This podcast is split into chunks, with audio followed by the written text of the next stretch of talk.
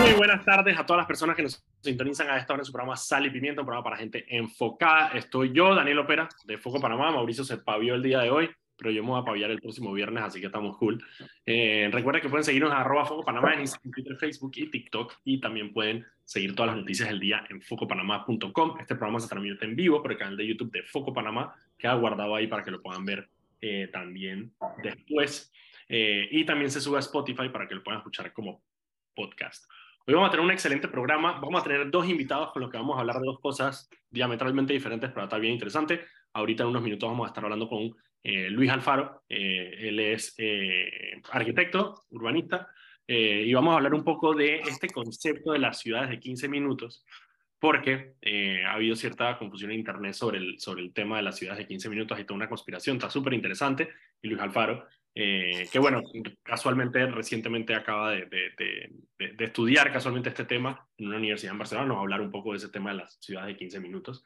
Y eh, en la segunda parte del programa va a estar con nosotros Ricardo Pichel, eh, que él ha estado haciendo una crítica de las películas que, van a, que están nominadas a, a, los Oscars este fin de semana, así que vamos a hablar con él a, a, ver cuáles son sus predicciones sobre los Oscars, ver cuáles son las películas que vale la pena ver. Primero, antes de, de, de irnos con la entrevista, voy a ver con algunas, eh, algunas de las noticias del día eh, para que estén enterados a esta hora, a las 5 de la tarde. Uno, eh, el gobierno firmó la ley, digo no, ya nombró a la persona que va a estar a cargo del Ministerio de la Mujer, que fue recién creado por medio de una ley, y la persona que va estar encargada de ese ministerio es Juana Herrera, que ella es hermana de Balbina Herrera, eh, va a ser la nueva ministra de la Mujer. Eh, ella viene de trabajar como médico psiquiatra eh, y ha sido directora del INSAM, del Instituto de Salud Mental, en dos ocasiones.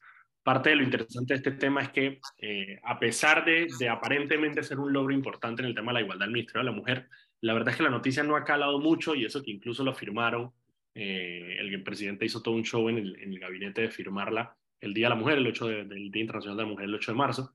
Eh, sin embargo, aparentemente yo creo que es parte de la, del, de, del pensamiento colectivo que hay de que más instituciones no necesariamente significa mejores instituciones y que en la creación de este Instituto de la Mujer no necesariamente significa que se van a hacer resolver muchos de los problemas por los cuales las mujeres protestaron eh, el 8 de marzo, que es igualdad, igualdad salarial, bueno, a lo básico, eh, evitar los, los, los, femicidios eh, y todos estos temas, digamos, de seguridad y de igualdad no necesariamente se van a, a resolver con, un, con la creación del Instituto de la, del Ministerio de la Mujer.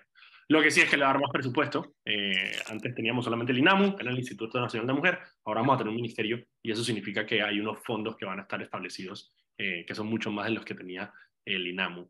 La otra noticia importante es que ayer, en la conferencia de prensa de, eh, del tema de la mina, que no lo detallamos ayer en el programa, no nos dio chance, se detalló una de las cosas principales eh, eh, de este acuerdo, que es en qué se va a usar la plata que va a entrar de la mina. Ahí hay dos cosas. Uno, en teoría, según una de las respuestas que dio el ministro Federico Alfaro, la empresa va a pagar apenas quede en firme y sea firmada por, por, Cortizo la ley del contrato eh, del nuevo acuerdo minero, se van a desembolsar un dinero eh, de, correspondiente a eh, el año 2022 que no se pagó y van a ser alrededor de 300 y pico a 390 millones de dólares más o menos que va a dar la empresa. Y aparte entonces los, tres, los 375, que es el mínimo, más lo que, lo que, lo que haya en, en, en, en, en plus en regalías, por eso los 375 millones anuales que van a entrar al Estado se van a repartir de la siguiente manera. 50% de eso, es decir, 170 millones más o menos, va a ir directo a, eh, bueno, todo se va a meter en un fondo fiduciario que se llama la Conquista del Atlántico y de ese fondo el 50% va a ir directamente a cubrir parte del déficit que tiene la Caja del Seguro Social, el, programa de invalidez, vejez y muerte. No lo va a cubrir todo porque el déficit eh, al final, 2024, van a ser 880 millones de dólares, por lo tanto, 170 millones de dólares es una fracción de eso. Eh, alrededor de un tercio se va a poder cubrir con el 50% del dinero que entra en las minas. Esa plata ya no la vamos a ver, eso entra directamente al fondo de invalidez, y muerte. Y hasta que no se solucione el problema de invalidez, vejez y muerte, eso va a ser, bueno, dinero que va a ir a, a tapar un hueco que ya teníamos, que teníamos que haber resuelto, pero no lo hemos resuelto. Así que ya se fue el 50%. De ahí el 25%, el 20, sí, no, el 20%, perdón, va a ir a garantizar una pensión mínima de 350 dólares mensuales para los jubilados eh, que están en la calle. De nuevo, 20%, casi que al mismo, a la misma, más o menos a la misma área, que es el tema de jubilaciones, eh, se va a ir ese 20% del dinero.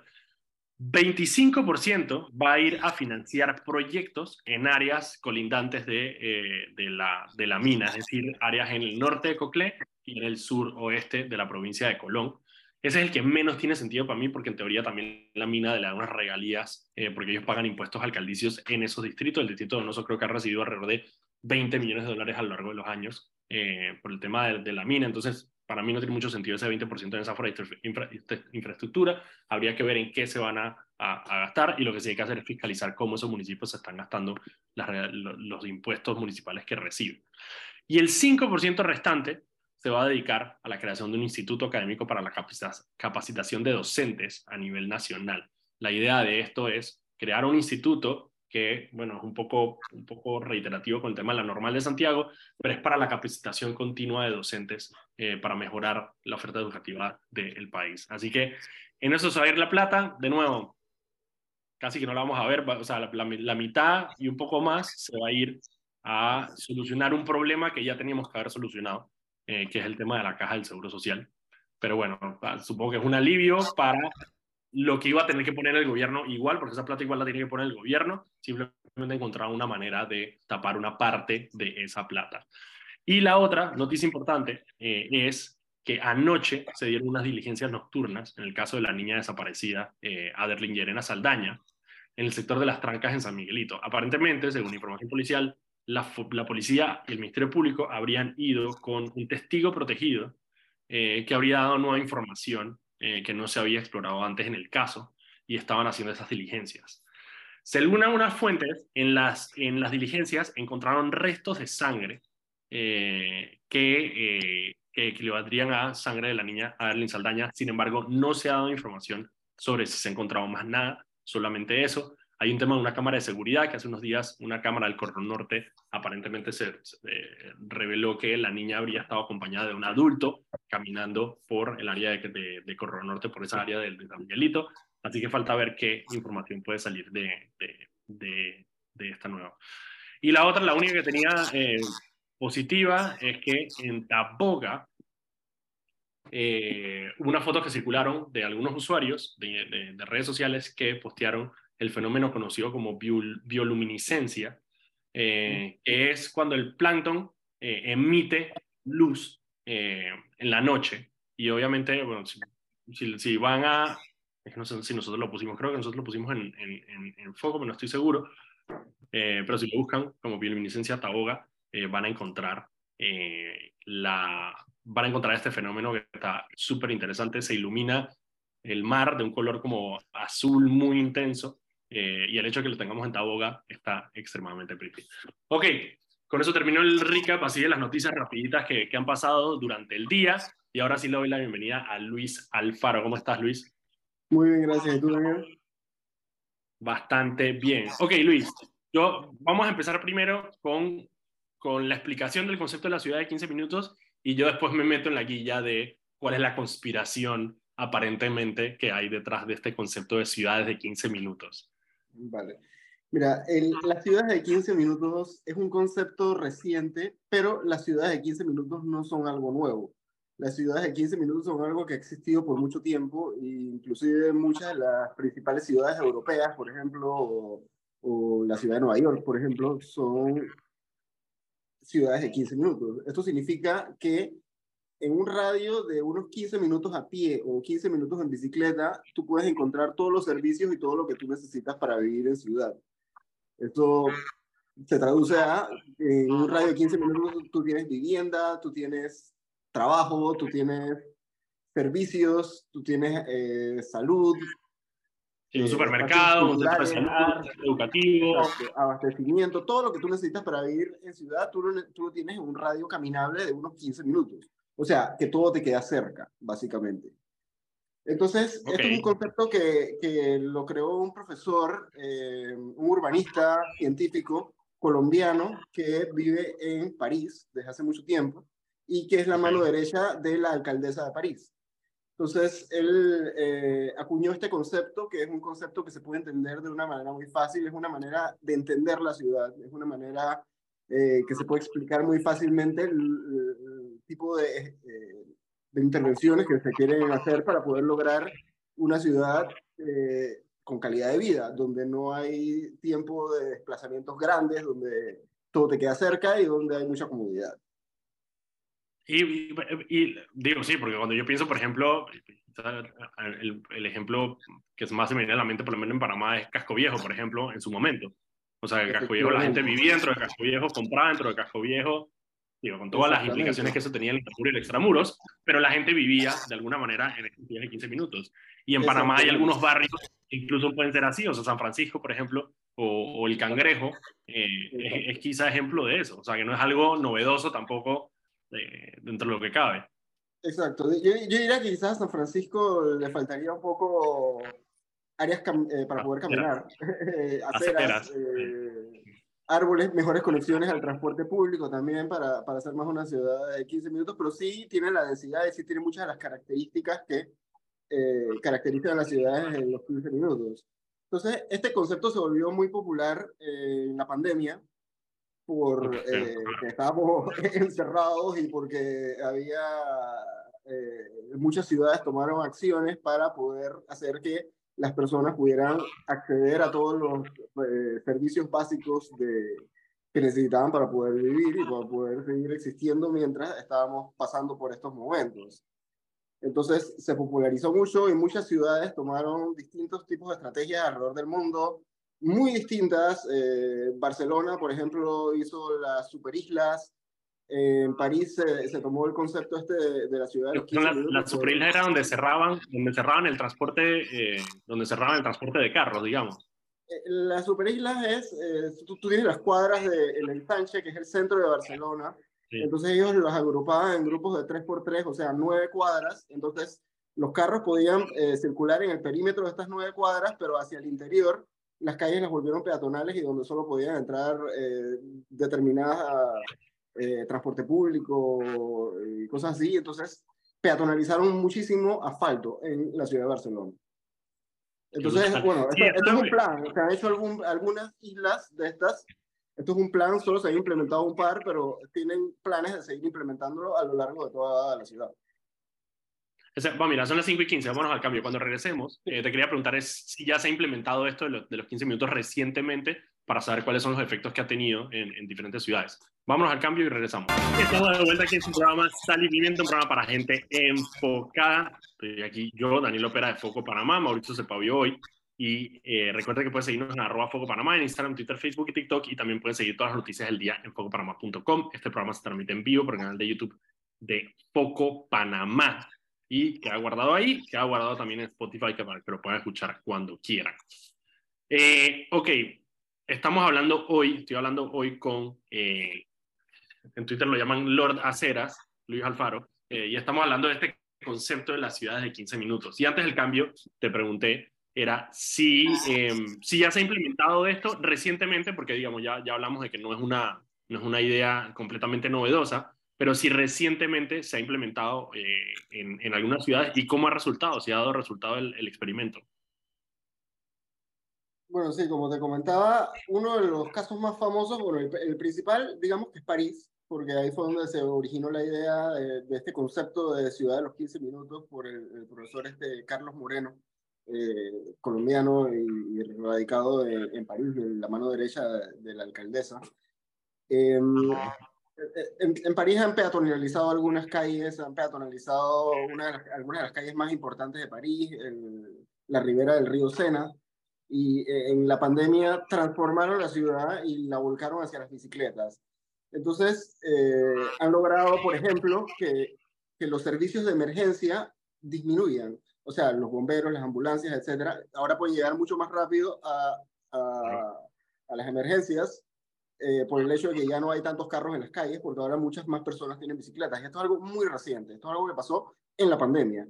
Y es simplemente Sí, no algo de que, sí, Ámsterdam, que tiene toda una, ¿sabes? Una historia, entonces sí que de ahorita, de aquí para acá. No, no, París es una ciudad que tenía unos tranques así horrorosos, así peores que los de Panamá y probablemente todavía los tiene, pero han mejorado en estos sentidos y han avanzado y están transformando la ciudad de esta manera. Entonces, es importante entender que la ciudad de los 15 minutos no es una cosa fija, sino que cada ciudad puede escoger las estrategias que mejor le convienen para poder transformar su espacio. O sea, hay una y los sectores, y los sectores, que le, y los sectores que le convienen también. Exacto.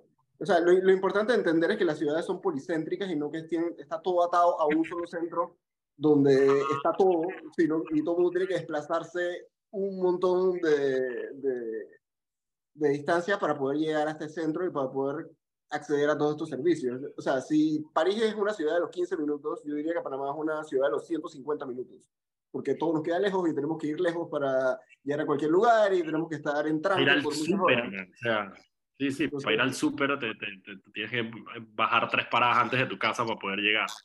Sí, entonces la idea es disminuir los tiempos de desplazamiento acercando los servicios hacia donde viven las personas. Esto incluye parques, salud, arte, etcétera, de todo lo que hemos estado hablando. Entonces, por ejemplo, otras ciudades eh, no conozco detalles de este caso, solo eh, muy por encima, Buenos Aires, por ejemplo, que ha optado por hacer mercados y por acercar la comida a los barrios. Entonces, esta es otra estrategia distinta. O, por ejemplo, la ciudad de Milán, que también ha optado por carriles de bicicleta para que las personas se puedan desplazar de una manera más rápida y no ocupar tanto espacio en la calle. Entonces, son muchas las maneras en que las ciudades pueden atacar y tratar de reducir el tiempo de desplazamiento de las personas a los servicios básicos y mejorar la calidad de vida de las personas. Mira, yo me puse a buscar porque yo dije, bueno, o sea, me puse a leer un poco por la ciudad de 15 minutos y yo dije, esto es espectacular, o sea, yo ahora mismo estoy en, en, en Madrid y eso es exactamente eso, o sea, yo tengo aquí a lo que uno necesita a, caminando completamente. Y yo dije, aquí, a ver, o sea, ¿por qué, ¿por qué habría gente en contra de esto? Entonces me puse a investigar por qué y de dónde nació como toda esta conspiración. Mm. Y resulta que todo viene porque eh, la ciudad de Oxford en Inglaterra em, hizo, empezó a realizar unos planes donde parte del plan era restringir el acceso de vehículos a ciertas áreas de la ciudad. Para poder, precisamente, lo mismo que hicieron en Barcelona, hey, vamos a hacer esto, solamente esto. Creo que el de, el de Oxford ni siquiera era tan grave, sino que era más como el que hay, por ejemplo, aquí en Madrid, que es que en la zona centro-centro solamente pueden ingresar los carros, transporte público, reparto y eh, personas que vivan en los lugares y que tengan estacionamientos designados. Entonces, lo de Oxford era más o menos lo mismo. Y un grupo de personas, de vecinos, que no estaban conformes con el hecho de que, eh, de que le fueran a eliminar la posibilidad de transportarse en carro por estas áreas, empezaron a hablar, eh, esto muy atado con el tema de la pandemia, de nuevo, igual que, igual que la solución vino de la pandemia, los problemas, los problemas también. Entonces, toda esta gente que ya de por sí eh, tenía un recelo sobre el control gubernamental durante la pandemia y el tema del tema de la vacunación y la obligatoriedad de la vacunación, eh, empezaron a distribuir o a difundir la idea de que esto era una conspiración por parte de los mismos agentes que obligaban a la gente supuestamente a vacunarse em, para el control ciudadano. Y la manera que ellos lo pintan es que al estar tú a 15 minutos de todo, como que se concentra la población y es más fácil vigilarte. Y entonces van a poder vigilarte, el, gobierno te va a poder vigilar por cámaras de seguridad. Eh, y el gobierno va a impedir que tú transites libremente en carro por las áreas donde tú quieres transitar. Y como que te quita, te, según ellos, como que te quitan esa libertad de movilizarte en tu vehículo. Inclusive van más allá. Ellos dicen que te van a encerrar en guetos. Que van a encerrar, que van a dividir a la ciudad en guetos y, que van a segregarlas y que tú no vas a poder salir como de Exacto, clasificando a las personas, que no te vas a poder mover de un sector de la ciudad a otro. Eh, y obviamente es una locura, es una locura. Es una locura, es una locura que no tiene ni pies ni cabeza. Em, pero claro, entonces... Eh, inclusive en Oxford son minoría las personas que están... Eh, sí, sí, sí, obviamente. Era, un, era literalmente un grupo, de vecinos. Era un grupo de vecinos. Entonces, ¿qué pasa? Precisamente como las redes estas que se crearon eh, por, por el uso de plataformas como Telegram, por ejemplo, para el tema de las conspiraciones que nacieron de, de la pandemia, con el tema del 5G y toda esta paja, em, esa información empezó a, a, a, moverse geográficamente.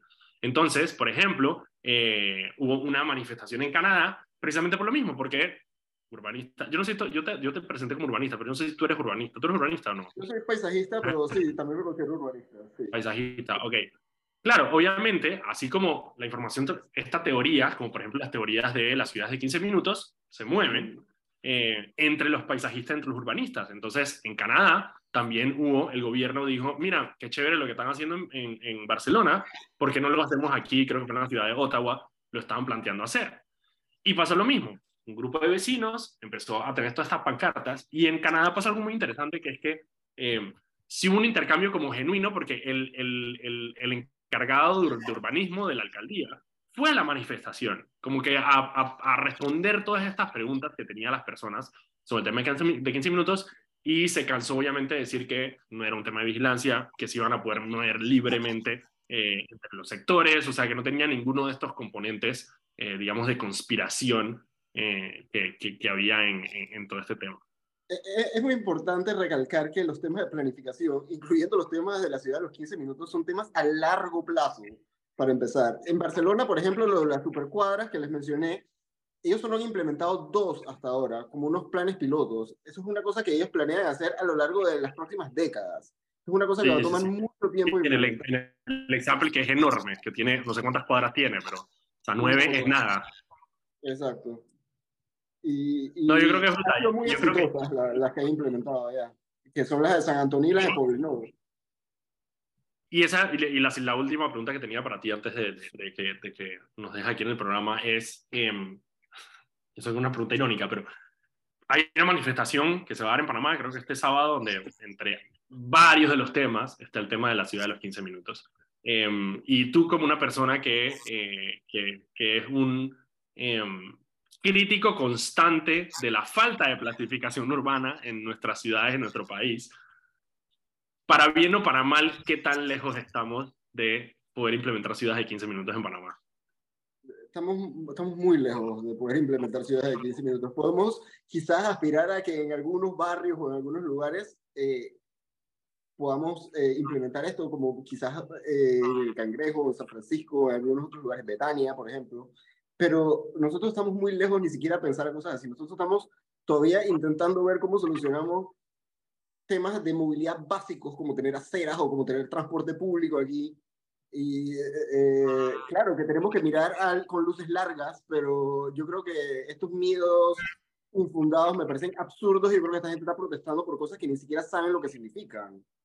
Entonces, eh, me parece irónico que además estén protestando en un parque, porque, o sea, un parque, esto es lo que necesitamos. Si tuvieras un tranque, que eso es lo que estás pidiendo, o sea, básicamente, si, no, si lo que están pidiendo es querer tener más tranque, porque básicamente Ciudad de 15 minutos es ayudar a la gente a no tener tranque y poder tener las cosas cerca de, de donde tú vives o de donde tú trabajas. Entonces yo creo que es ridículo y absurdo yo creo que están copy-pasting cosas de otros países que eh, en otros países también son absurdas y son muy puntuales porque son prácticamente las protestas estas en Edmonton, Canadá y eh, las de Oxford. Creo que sí, por eso te digo, y en Oxford de nuevo, en Argentina, en Argentina, eh, bueno, Aires es una ciudad súper caminable eh, y han habido ciertas protestas ahí en Argentina, pero sí, de nuevo, es súper puntual. Yo, honestamente, por ejemplo, eh, yo, mi Argentina se podría peatonizar completa y no pasaría absolutamente nada. Totalmente, estoy de acuerdo. No pasaría absolutamente nada. Yo creo que tenemos una oportunidad de oro, por ejemplo, con el casco viejo. El casco viejo lo podías peatonizar y no, podría, y no pasaría, o sea, no se afectaría absolutamente nada. Así es. Eh, no, ni siquiera se trata totalmente de personalizar todo completamente. Es no, podrían hacer restricciones. Claro, por eso te digo, podríamos hacer un par de planes pilotos ahí. Exactamente. Luis, más conversaciones contigo. Muchísimas gracias por estar aquí en el programa con nosotros, aclarando un poco la Brutal. Eh, son las 5 y 31. Vamos al cambio. Cuando regresemos, ya va a estar con nosotros Ricardo Pichel y también va a estar con nosotros Alfredo Berguido para hablar de películas y cine. Vamos a hablar con ellos. Vamos al cambio y regresamos. Este programa Sal y Pimiento, un programa para gente enfocada. Recuerden que pueden seguirnos en arroba Foco Panamá en Instagram, Twitter, Facebook y TikTok. Y también pueden seguir todas las noticias del día en focopanamá.com. Este programa se transmite en vivo por el canal de YouTube de Foco Panamá, que hay guardado para que lo puedan ver cuando quieran. Y también se sube a Spotify como podcast para que lo puedan escuchar. Las personas que prefieren escuchar como podcast, conozco algunas, eh, como Ani, que me regañó porque no habíamos subido uno de los capítulos a Spotify. Ya lo estamos subiendo para que Annie Zapple lo pueda escuchar. Ok, estoy hoy en esta segunda parte del programa, me va a acompañar em, Ricardo Pichel y también va a estar con nosotros nuestro experto en políticas públicas y cultura popular, Alfredo Berguido.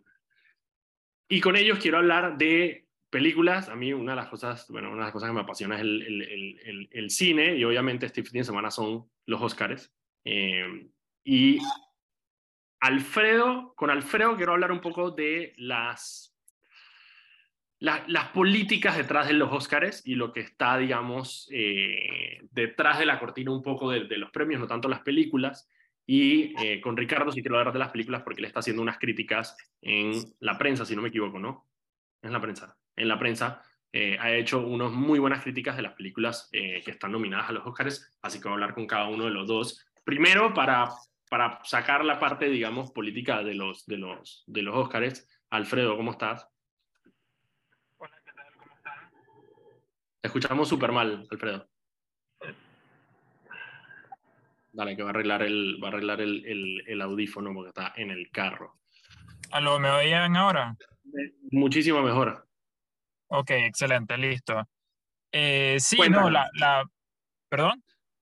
No, no, cuéntanos, ¿cuál, qué, es lo que se, qué es lo que va a, o sea, cuáles son las políticas que hay ahora mismo en los Óscares eh, y los temas que están andando ahora mismo en los Óscares? Sí, nos suena súper pesado cuando lo dices de esa manera, pero digo, la, digamos, algunos de los temas más grandes que hay respecto a, a digamos, políticos respecto a, los, a las premiaciones, está el tema de eh, la película que nadie vio venir eh, como gran contendiente para ganarse el Oscar a Mejor Película que Everything Everywhere All at Once. Y la razón por la que, digamos, tiene un factor político es porque, eh, además de que no es la típica película que usualmente está para ganarse premios de la Academia, la, la, actriz principal es Michelle Yeoh, de, una actriz de Malasia, pero muy famosa por su comienzo en el cine de acción en Hong Kong y pues desde entonces ha tenido una carrera súper increíble eh, en películas de todo tipo.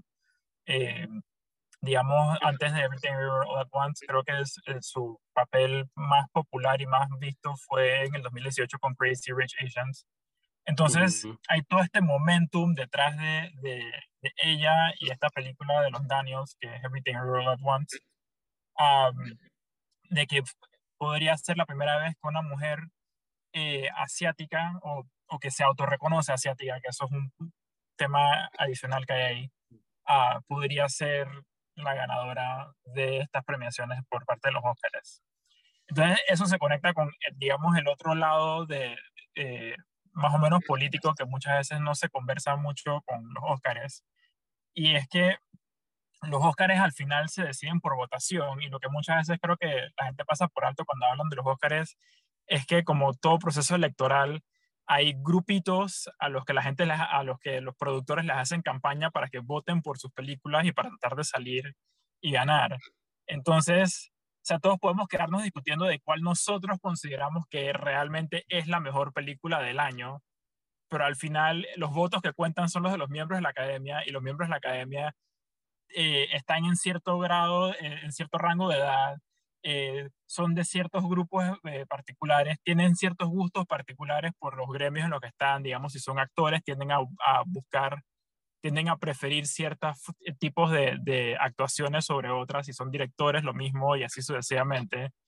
a mí muchas veces me hace gracia cuando lees todos estos artículos tratando de predecir los Óscares y pasan por alto eso.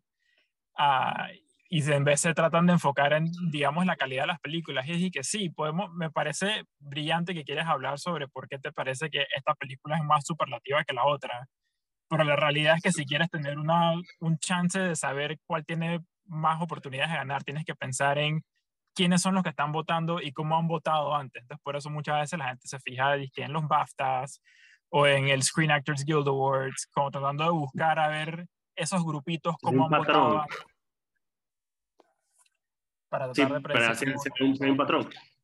Eso me recuerda, eso el ejemplo más claro que yo, que yo creo que hay de eso es, es cuando ganó, creo que fue en el 2018, que ganó The Revenant, que es la película esta de, eh, con Leonardo DiCaprio, que mucho se habló de que parte del premio era por lo difícil que fue hacer la película, más allá de cómo terminó siendo la película. Era, disque, sufrió unos retrasos enormes, hubo, disque, un poco de accidentes en el set, se grabó en un invierno brutal, y como que parte de eso era lo que estaban premiando, que mucha gente decía, que espérate, pero ¿por qué no está? No, bueno, porque también eh, al final es una industria y la industria premia lo que ellos consideran que es lo más sobresaliente de la industria, no necesariamente lo que hacia allá afuera se percibe como eh, una buena película o una mala película. Sí, digo, y o sea, nosotros hablamos mucho de los Óscares como eh, este, esta gala en la que se celebra lo más superlativo del cine, Ah, pero creo que vale la pena recordar que los Oscars comenzaron como un, un, una gala de mercadeo, por así decirlo, en respuesta a un pocotón de, eh, ¿cómo se llama?, de artículos y noticias que salían sobre escándalos dentro de Hollywood y la vida eh, poco apropiada que tenían los miembros de la industria en esa época. Entonces, cuando se crean los Oscars, esto estamos hablando en los 20, hace bastante tiempo atrás, era como que una manera de tratar de limpiar la imagen de la industria y mostrarles que no, no, somos serios y somos, eh, nos vestimos y nos arreglamos y tenemos, eh, celebramos nuestro arte como otros artes y es, eh, hay mucho de eso también. La idea. Bueno, ahí está Babylon, que también es una película que está nominada este, este año, que precisamente habla de ese nacimiento de Hollywood y la locura que era Hollywood en, en, su momento. La otra pregunta, antes de, de, del corte, Alfredo, es, em, parte de la crítica que ha tenido Hollywood y los Oscars en los últimos años es sobre todo el tema de la diversidad, eh, que ha estado muy presente en la discusión. Eh, ha habido actores y artistas que han, estado, han sido muy críticos eh, en cómo Hollywood de alguna manera premia o no premia la diversidad en ciertas, en, en, sus premios. ¿Ha habido, ¿Ha habido algo de eso este año o este año ha estado como mucho más tranquila la vaina? No, no ha sido, no ha habido campañas como otros años, por ejemplo, quizás algunos de los que nos oyen se acordarán de Oscar So White, que fue una campaña a propósito por, por eh, actores y, productores y otros miembros de, de, la industria del cine eh, negros que estaban, querían llamar la atención al hecho de que eh, casi todos los actores o personas que salían premiadas eran blancas pero de vuelta eso como circula de nuevo a lo que decía al principio, que todo regresa a quiénes son las personas que tienen derecho a votar en la academia. Y, y esa campaña, por ejemplo, Oscar So White, el punto era como que, hey, tienes que meter más personas de color en la academia, porque lo que está pasando es que estás, dentro del electorado, estás seleccionando para ciertos tipos de, de cosas. Entonces, uh, digo, eso es una conversación a veces incómoda que hay que tener, pero es que nos guste o no, todos tenemos ciertas inclinaciones no conscientes eh, que, son reflejo de quiénes somos, nuestra identidad y a dónde crecimos y, una serie de otras cosas. Entonces, la manera de contrarrestar eso cuando tienes sistemas de votación es que diversificas quiénes son los que votan para asegurarte de que Exacto, no necesariamente, no necesariamente los nominados, no necesariamente los nominados, sino las personas que escogen, que son los que realmente pueden hacer. Hay, hay, que diversificar las personas que escogen, o sea, porque, porque porque muchas veces parte de la conversación también se mezcla, y lo voy a dejar aquí nada más para, para cerrar, eh, con que la gente dice que no, que sería histórico, que no sé quién gane, porque sería el primer XYZ en ganar eso. Y eso es buenísimo para toda la gente que hace marketing del lado de los Oscars, pero esa, la gente de marketing no controla los votos. Los votos son los mismos miembros de la academia. Entonces esa gente de marketing puede soñar con todos los press releases que pueden hacer, que si con Michelle Yeoh, que, que con, la, con eh, una película alemana ganando Best Foreign Film, lo que tú quieras, pero ellos no deciden, ellos al final no son los que votan. Entonces, la manera de... Y, son, y son, casi 10.000 personas. A, mayor diversidad en quienes ganan es que haya mayor diversidad en quienes eligen. Y, tienen más de 10.000 personas votando, así que es, es, bastante, bastante gente. Alfredo, son las 5 y 45, 5 y 46. Vámonos al cambio. Cuando regresemos, entonces vamos a estar hablando con eh, Ricardo Pichel sobre cuáles son las películas que están en los Oscars eh, y un poco la apreciación de ellos. Sobre todo, una de las cosas que voy a tratar de hacer ahorita es decirles cuáles pueden ver quizás Netflix, que es como lo más, lo, más accesible para muchísimas personas. Vamos a ver dónde podemos ver esas películas. Vamos al cambio y regresamos. Estamos de vuelta aquí en su programa Sal y Pimienta. Vamos a saltar el intro para poder tener más tiempo con nuestros invitados. Ya está con nosotros y le doy la bienvenida a Ricardo eh, Pichel. ¿Cómo estás, Ricardo? ¿Qué tal, Daniel? ¿Todo bien aquí? ¿Me escuchas bien, no? Te escucho perfecto y clarito. Ok, perfecto. Ricardo, ¿hay cuántas películas están nominadas a Mejor Película? Diez. Desde hace unos cuantos años ya el número subió de vuelta a diez, como era hace, bueno, como era en los 1940 y pico, por allá, que se nominaban diez películas. Y, eh, ok, vamos a ir una por una rapidito eh, hacer una, una, un review rapidito de cada una de las películas. La primera es la alemana, eh, Sin novedad en el frente, que esa, de hecho, acabo de revisar y creo que es la única que, pueden ver, que podemos ver en Netflix. Eh, es una película alemana. es un remake, obviamente. ¿Qué tal te pareció la película? ¿Vale la pena? ¿Sí o no? bueno, sí. Sin novedad en el frente es un remake de una película que está adaptada de un libro muy, muy importante, un libro muy, muy famoso realmente, un libro antiguerra. La película en sí me parece una película buena, me parece una película muy fuerte, tomar en cuenta que esto no es ir al cine a pasar un buen rato, es ir al cine a ver las atrocidades y, el costo humano pues de la guerra.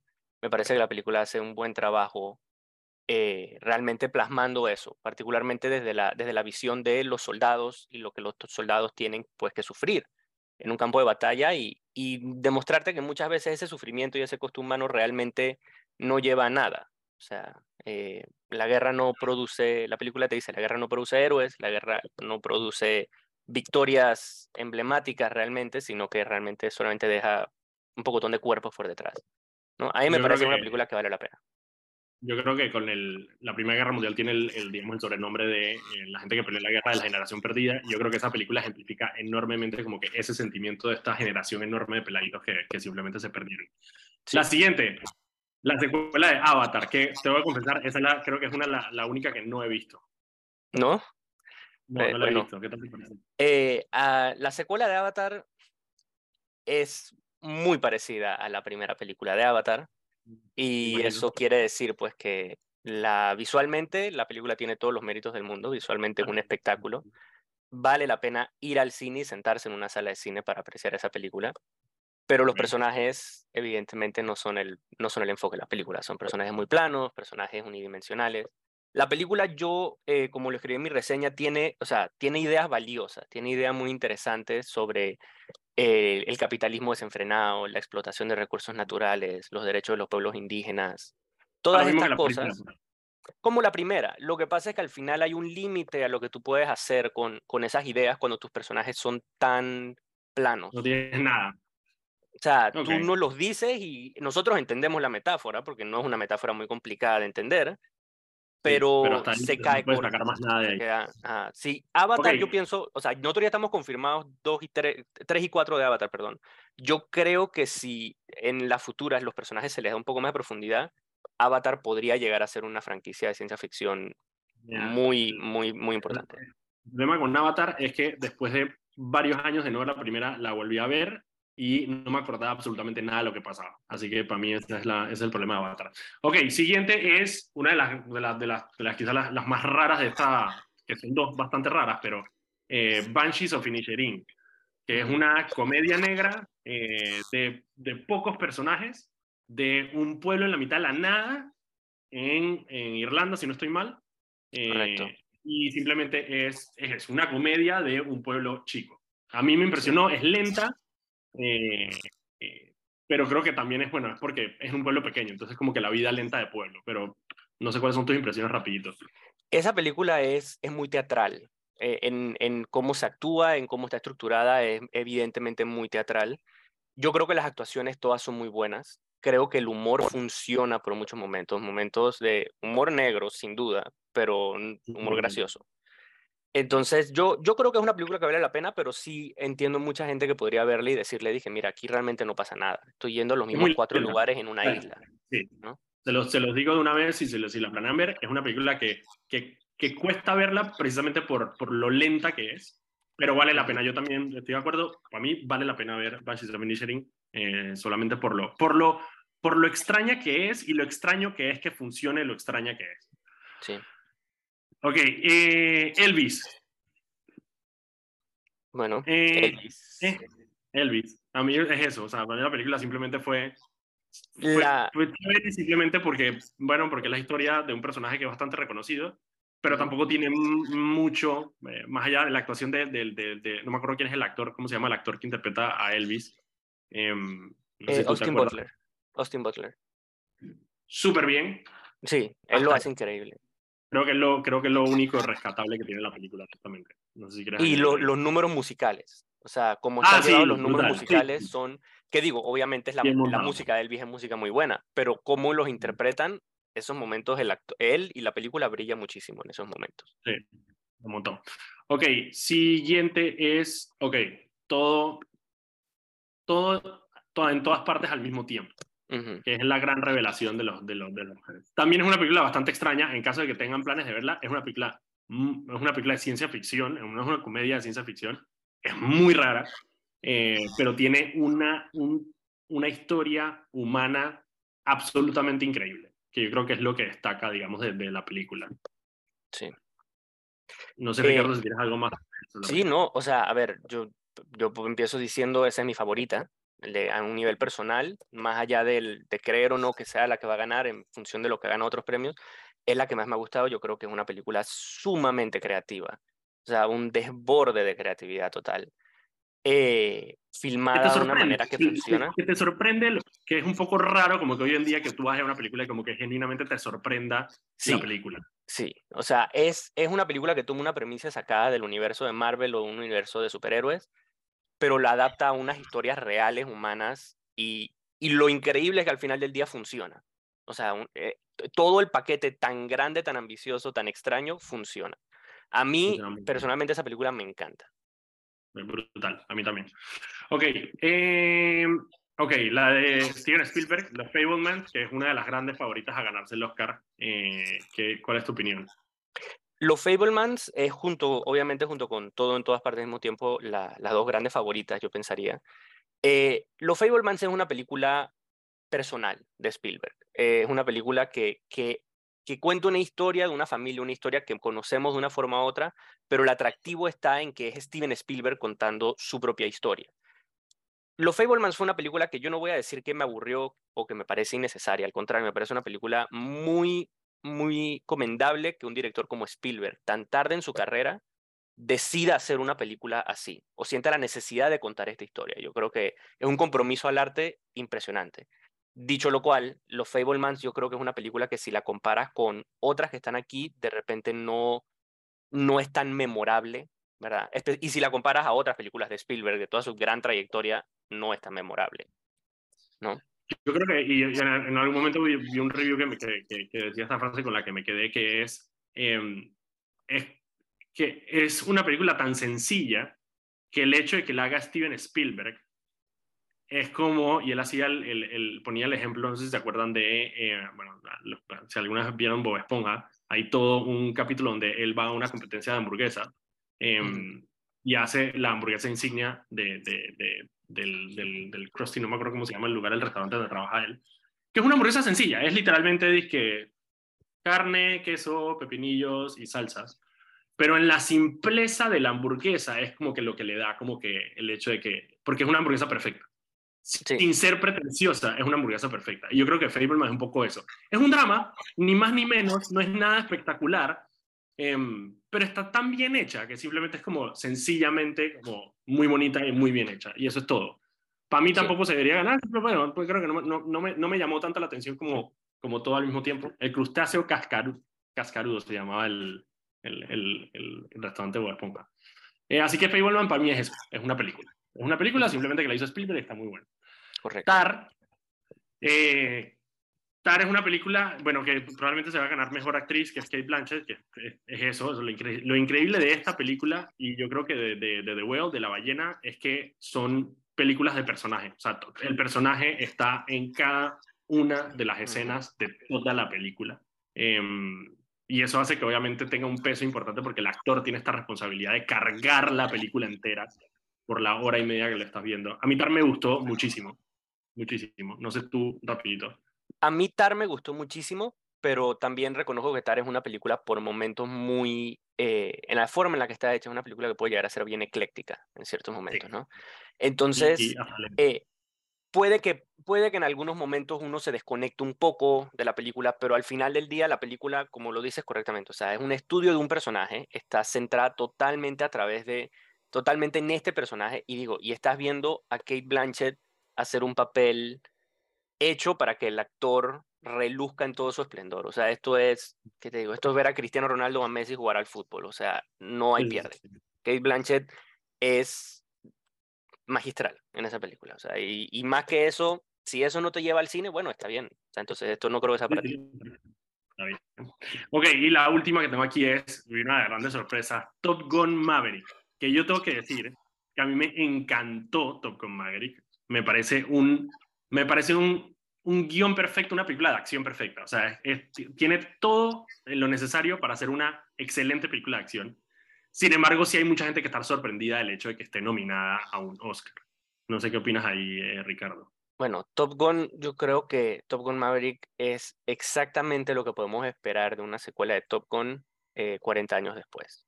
Los aviones siguen siendo sumamente divertidos. Entonces, eh, Tom Cruise vuelve a un papel emblemático, pero es el único personaje de verdad en toda la película. Todos los otros personajes son esencialmente caricaturas. Son accesorios, son accesorios para él. Son accesorios para, para, para llegar a un avión y ver los aviones estar volando. Dicho lo cual, las secuencias de aviones son espectaculares, como lo eran en Top Gun hace 40 años. están súper bien diseñadas. Yo creo que la primera, yo creo que la primera tiene más mérito por la manera en que se grababa el cine en ese momento, pero, pero la verdad es que está, está, está bastante bien. Eh, y eh, ya, me, están, cortando. Ricardo, quedo pendiente contigo para hablar. Hablemos la próxima semana, ya cuando pasen los Oscars, para ver cómo quedaron las nominaciones. Nos vemos el lunes aquí en Sal y Pimienta. Gracias. Saludos.